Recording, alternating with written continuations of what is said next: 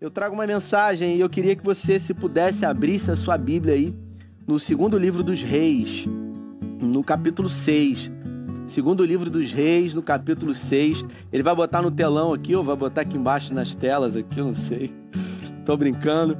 Segundo livro dos Reis, no capítulo 6. Uh, ah, quantos estão com expectativas de ouvir a voz de Deus? Digam amém.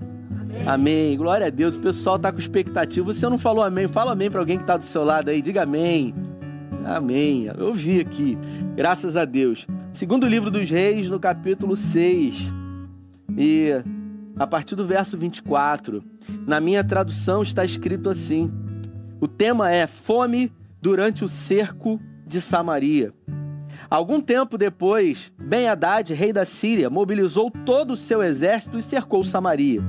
O cerco durou tanto que causou tamanha fome que uma cabeça de jumenta chegou a valer 80 peças de prata e uma caneca de esterco de pombo, cinco peças de prata.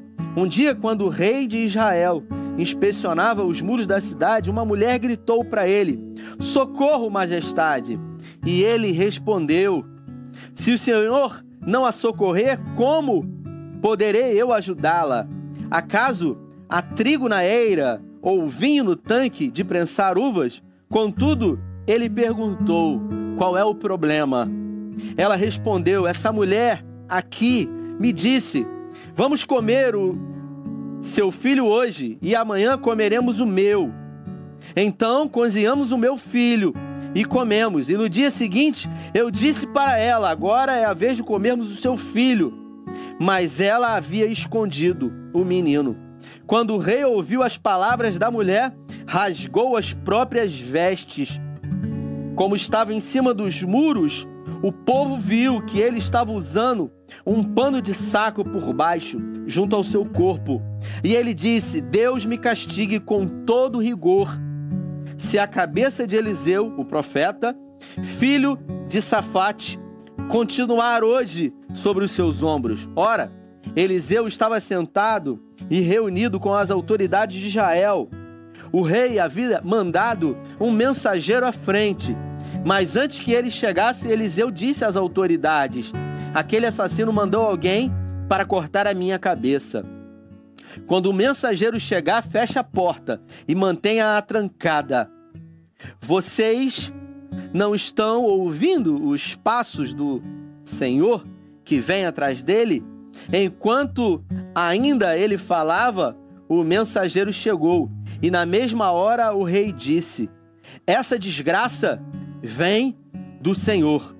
Porque devo ainda ter esperança no Senhor.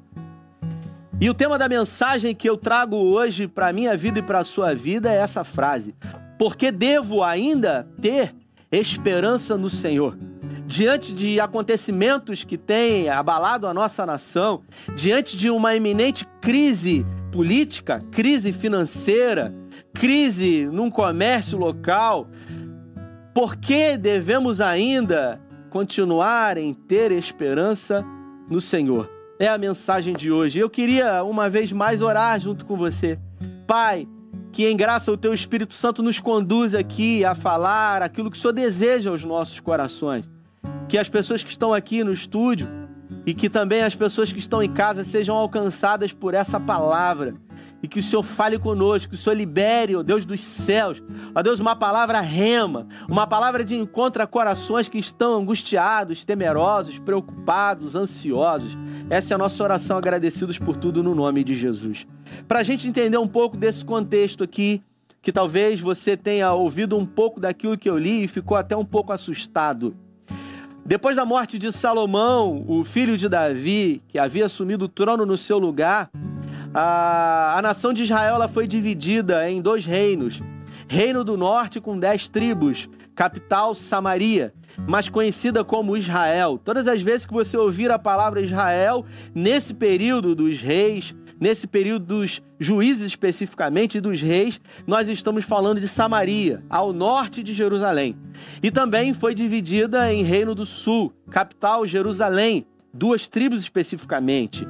E a Bíblia fala que nós estamos falando aqui no período onde o rei Jorão, ele havia assumido o trono no lugar do seu irmão. O irmão e ele eram filhos do principal e do mais perverso rei que a nação de Israel havia tido, que era Cabe teve a sua mulher Jezabel e os dois profanaram o nome do Senhor, haviam construído templos para adoração a outros deuses dentro de Samaria. E a Bíblia conta a história de que esse rei, quando assumiu Jorão, ele foi um rei perverso, foi um rei que não deu ouvidos ao Senhor. Foi um rei que profanou o nome do Senhor. E por isso, todas as vezes que o povo de Deus profanava o nome dele, Deus já havia alertado lá atrás que consequências viriam sobre esse povo. E a Bíblia diz que o reino da Síria, com o rei Ben-Hadad, havia intentado no seu coração conquistar Samaria. E esse rei, ele já vinha conquistando alguns territórios. E ele vinha fortalecendo as suas bases até que ele conseguiu unificar 32 reinos. Ele tinha um exército de aproximadamente 120 mil homens, fortemente armados. Então Ben Haddad ele chegou próximo a Samaria e ele cercou Samaria. Mas diferente das outras atividades de guerra, Ben Haddad aqui nessa ilustração, a Bíblia fala que ele simplesmente se colocou em volta da cidade. E ele não resolveu invadir a cidade, ali ele ficou, numa distância de um tiro de flecha, não permitindo que os soldados nas muralhas de Samaria pudessem atingir o seu exército. Então simplesmente ele cercou Samaria e ali ele ficou, impedindo que Samaria pudesse ser aberta aos portões e o comércio pudesse acontecer na porta da cidade. E aí a gente vê o povo de Deus agora vivendo um tempo de dificuldade. Afinal de contas, o povo imaginou que eles iriam invadir e tentar ultrapassar as muralhas de, de Israel. No primeiro ano houve muita dificuldade. No primeiro ano, eles tinham uma certa reserva, eles economizaram um pouco, mas eles acharam, eles vão embora. No segundo ano, eles começaram a ter esperança de que eles iriam desistir do projeto e do plano. Talvez eles já tenham cansado, afinal de contas, nós estamos aí no segundo ano, mas isso não foi uma verdade. Ben Haddad estava com um propósito firme no seu coração, em romper, em fazer com que Samaria passasse fome. Agora já não havia mais comida, já não havia mais suprimentos. A Bíblia fala que uma queixada de jumento, ela chegou a custar aproximadamente nos dias de hoje 50 dólares, um preço exorbitante. E os relatos dizem que as pessoas já não tinham mais o que comer. O rei Jorão ele resolveu subir as muralhas e fazer uma vistoria durante todo o cerco e ele percebeu que em alguns lugares das muralhas é, precisavam que o seu exército se posicionasse ali durante a inspeção. Segundo alguns estudos bíblicos, ele foi surpreendido por uma mulher uma mulher desesperada, uma mulher que já havia perdido a esperança, ela desesperou. E ela grita: Majestade, socorro! Majestade, socorro! Aquele homem, então, ele para, o rei daquela nação.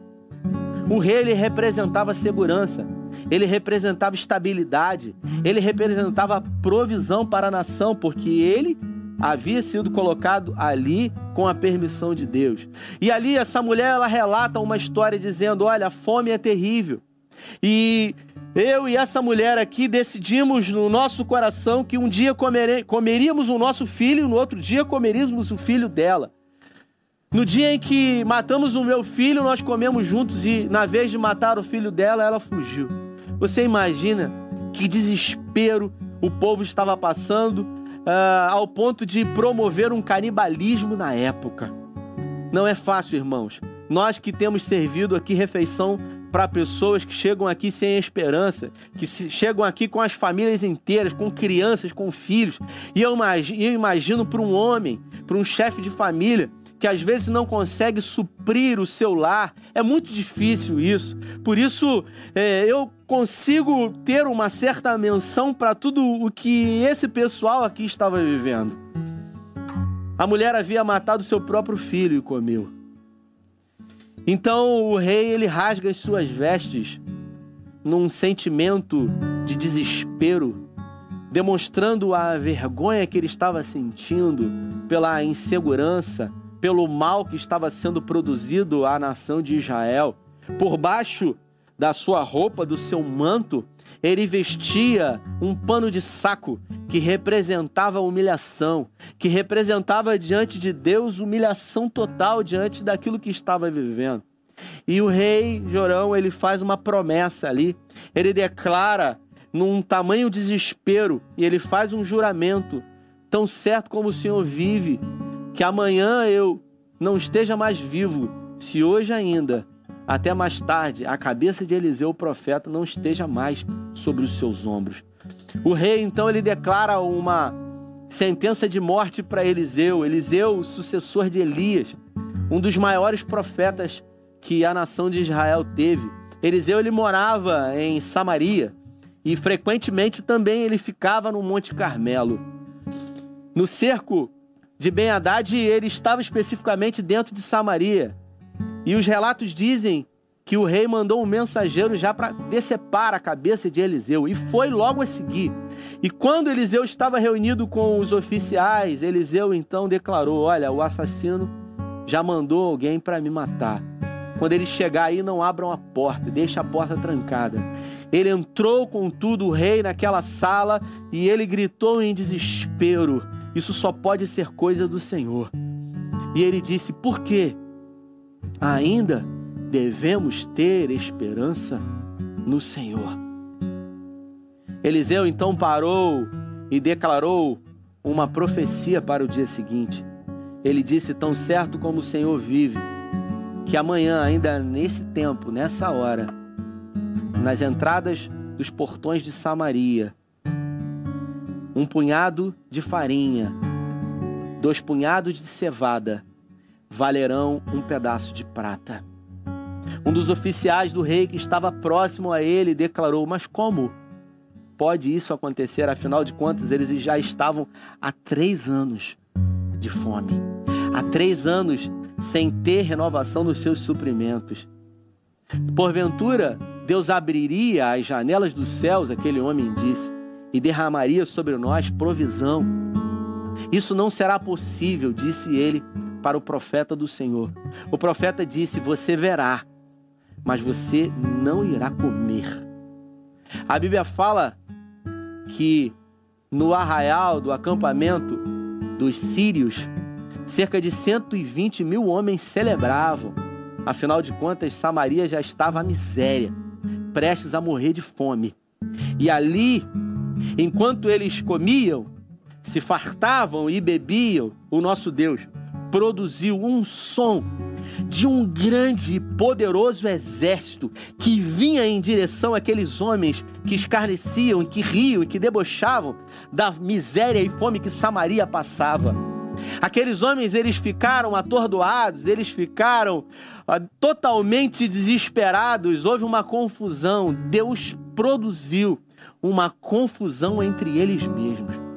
Eles saíram correndo desesperados, deixando para trás o ouro, a prata, a comida, a montaria, as próprias armas. Tamanho era o medo, porque eles disseram no seu coração: Isso só pode ser obra do Deus poderoso deles, que veio com exércitos poderosos diante de nós.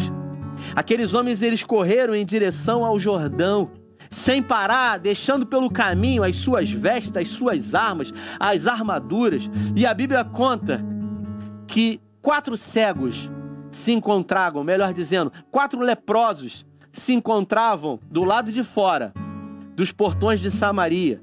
Lembrando que o leproso era considerado, segundo a cultura judaica, um impuro. E por ser um impuro, já não poderia mais viver de uma forma sociável. Então, esses leprosos, eles ficavam do lado de fora. O exército inimigo não dava importância para eles. Afinal de contas, eles eram impuros. Eles, com tamanha fome e desespero, entraram no dilema e disseram no seu coração: se tentarmos entrar em Jerusalém, em, em Samaria, morreremos de fome. Ou se chegarmos até o exército do rei Ben-Hadad, poderemos morrer à espada. De fome ou à espada, morramos à espada. Eles seguem em direção ao exército do rei Ben-Hadad.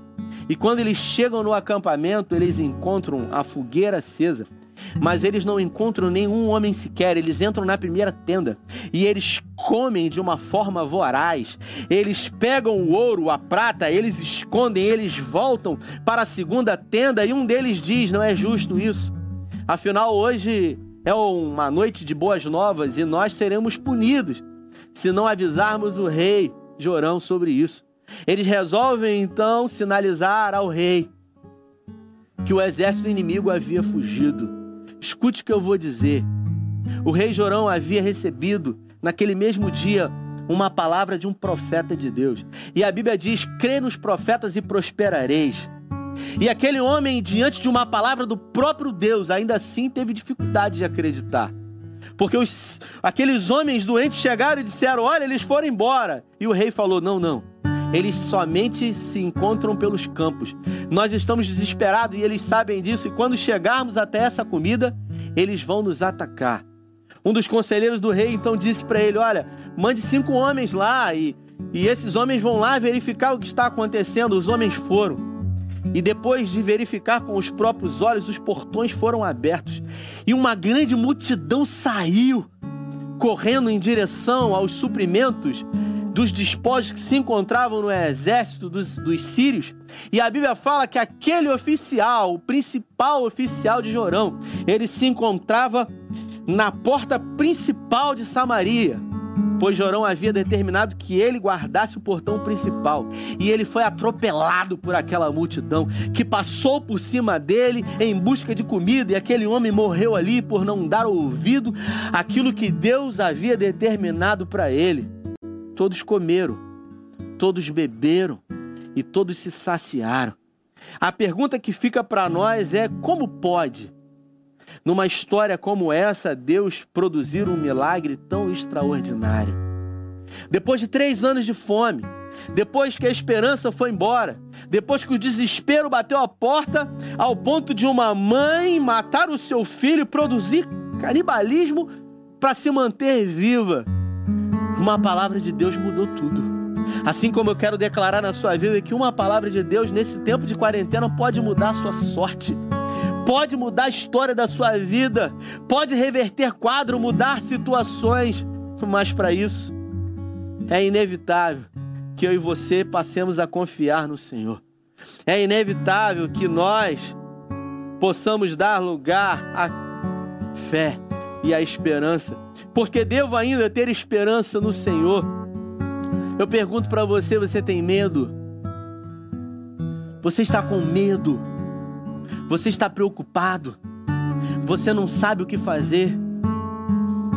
O medo bateu a sua porta, como aquela canção diz, e você se encontra sem saber o que fazer. Eu quero dizer para você: confie no Senhor. Ele não perdeu o controle de nada. Ele sabe o que faz, e no tempo certo ele se levantará. Jeremias 29 diz: Eu é que sei os pensamentos que tenho sobre vós, diz o Senhor, pensamentos de paz e não de mal, para vos dar o fim que esperais. E, então me invocarei e serei achado de vós, diz o Senhor, e buscar-me-eis e me acharei quando me buscardes de todo o vosso coração. 2 Timóteo diz: Desperta o dom que há em, em ti pela imposição de mãos, porque Deus não nos deu um espírito de medo, mas de amor e de moderação. Eu quero declarar sobre a sua vida que a fé ela vai vencer o medo. Eu quero declarar na sua vida que você não vai ter fé na, na derrota, você vai ter fé na vitória.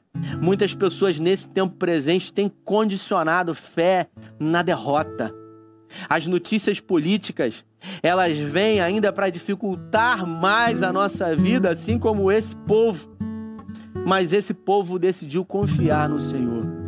Então eu quero declarar sobre a sua vida: não seja como Ben Haddad, que queria tirar daqueles que não têm, para produzir na parede do seu palácio quadros que diziam as províncias que ele havia conquistado. Não seja como Jorão, o rei da nação de Israel, que decidiu no seu coração não confiar em Deus e profanou o nome dele. Seja como Eliseu.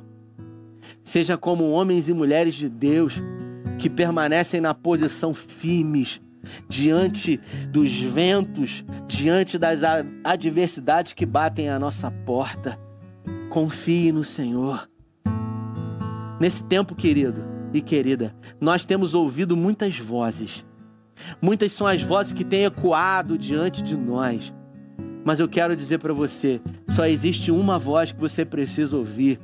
E essa voz não é uma voz de homens, essa voz é uma voz do alto. É uma voz que a Bíblia fala que é como o som de muitas águas. É uma voz poderosa que diz que tudo vai ficar bem. Aleluia. Eu me lembro de Números no capítulo 12. E eu gosto muito desse texto. Quando havia um ano que o povo saíra do Egito, depois de um cativeiro de 430 anos, Moisés se colocou como libertador nomeado por Deus diante daquele povo. E depois de um ano no deserto, Deus enviou o maná, Deus enviou a água, Deus enviou as, as codornizes, e logo depois de tudo isso, o povo continuava a reclamar. O povo reclamava que a água era ruim. O povo reclamava que a rota era difícil. O povo reclamava da comida. Um coração ingrato revela a ausência de Deus presente. E a Bíblia fala que em Números, no capítulo 12, Arão e Miriam, irmãos, irmãos de Moisés, se apresentaram diante dele com objeções. Porque Moisés, a Bíblia fala que ele era um homem manso. Afinal, ele havia pego 40 anos de deserto, que fez com que aquele homem truculento que matou um egípcio se tornasse alguém manso. Ei, escute o que eu vou dizer para você, como uma palavra de Deus. Esse tempo de quarentena veio para a sua vida para transformar você em alguém manso. Porque a gente acha que a gente vai pedir a Deus aquilo que a gente precisa e Ele vai dar a nós aquilo que nós precisamos. Quem precisa de dinheiro, quem tem falta de dinheiro, se receber dinheiro não tem o seu problema resolvido. Porque o seu problema não é a falta de dinheiro, o seu problema é a falta de administração do dinheiro. Então, se você tem falta de dinheiro, você precisa saber administrar o dinheiro. Uma pessoa que é impaciente, ela não precisa de paciência, ela precisa aprender através da adversidade e luta, ter paciência. E nós entendemos que tempo de crise é um tempo de oportunidade. Tempo de crise é um tempo de aprendizado e, sobretudo, tempo de deserto e crise é um tempo de conhecer ao Senhor. Assim como o profeta Osés, no capítulo 6, no versículo 3, ele diz: Conheçamos e prossigamos em conhecer ao Senhor. Moisés se encontrava no deserto. Números capítulo 12. O povo reclamava com Moisés, sabe o que, que Moisés falava? Nada. O povo murmurava para Moisés, sabe o que Moisés dizia? Nada. Moisés não declarava uma palavra para o povo, porque Moisés só ouvia uma voz, a voz de Deus. Nesse tempo, não ouça as vozes que estão ecoando diante de você, decida ouvir a voz de Deus. Aleluia. Oh, aleluia. Abaço. Escute a voz de Deus. E isso irritou a muitos inclusive a Moisés e inclusive a Arão e a Miriam, os irmãos de Moisés, que disseram para ele o seguinte: Como você pode ficar calado diante das injúrias desse povo? Arão então se posiciona diante de Moisés e diz para ele: Moisés, você precisa falar alguma coisa. Sabe o que, que Moisés dizia? Nada. Moisés orava. Moisés buscava a face do Senhor até que, de uma forma leviana, os próprios irmãos de Moisés questionaram a legitimidade da autoridade dele e eles disseram: Será? Disse Arão e Miriam que Deus só fala com Moisés? Será que realmente só com ele que Deus fala, colocando em xeque, colocando Moisés, ou melhor, colocando o povo contra Moisés? E é nesse momento, ali, que Deus então se revela para os três, ordenando que eles se apresentassem à tenda do encontro, que se encontrava do lado de fora no arraial. Afinal, eram doze tribos e eles se posicionavam três tribos de um lado, três tribos do outro lado, três tribos do outro lado e três tribos atrás. Eles chegam diante da tenda do encontro e quando eles chegam na porta daquela tenda, a coluna de nuvem desce sobre aquele lugar. E Deus então dá uma ordem para Arão e para Miriam que entrassem. E um dos textos mais lindos da Bíblia. Deus então, Moisés do lado de fora, se dirige a Arão e a Miriam dizendo: Eu, o Senhor, falo através dos profetas, em sonhos, em visões, em enigmas, mas com Moisés eu falo face a face, como alguém fala com um amigo. Tamanha intimidade que Moisés tinha, porque ele decidiu ouvir a voz de Deus. Ele decidiu, diante de todas as vozes que ecoavam diante dele, ouvir somente o Senhor. E eu quero declarar sobre a sua vida: decida ouvir o Senhor. Decida ter no seu coração pensamentos de paz e não de mal. Decida trazer à memória aquilo que dá esperança para você. Eu trouxe essa mensagem hoje, num dos momentos mais difíceis que a nação de Israel passou, para dizer para você que não existe mal que dure para sempre, por pior que possa estar sendo, mais cedo ou mais tarde vai passar no nome de Jesus. Eu quero declarar sobre a sua vida que o medo, ele não será maior que a esperança.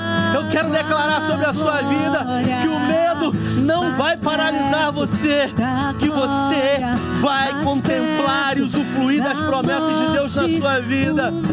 Oh, aleluia!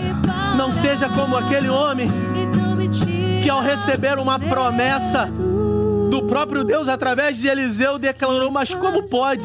Nem se o próprio Deus abrisse as janelas dos céus, o que você está falando se tornaria em verdade. Ei, escute o que eu vou dizer. E eu quero declarar sobre a sua vida como um profeta de Deus. Assim diz o Senhor para você: que o tempo depois da quarentena será infinitamente melhor do que antes dela, para a glória de Deus. Deus vai levar você a lugares altos. Deus vai permitir que você experimente de coisas que você jamais experimentou. Mas para isso é preciso que você entenda que tempo de quarentena é tempo de oportunidade. Se você não tem tido paciência, paciência, aproveite a irritabilidade para construir dentro de você, assim como Moisés, a paz.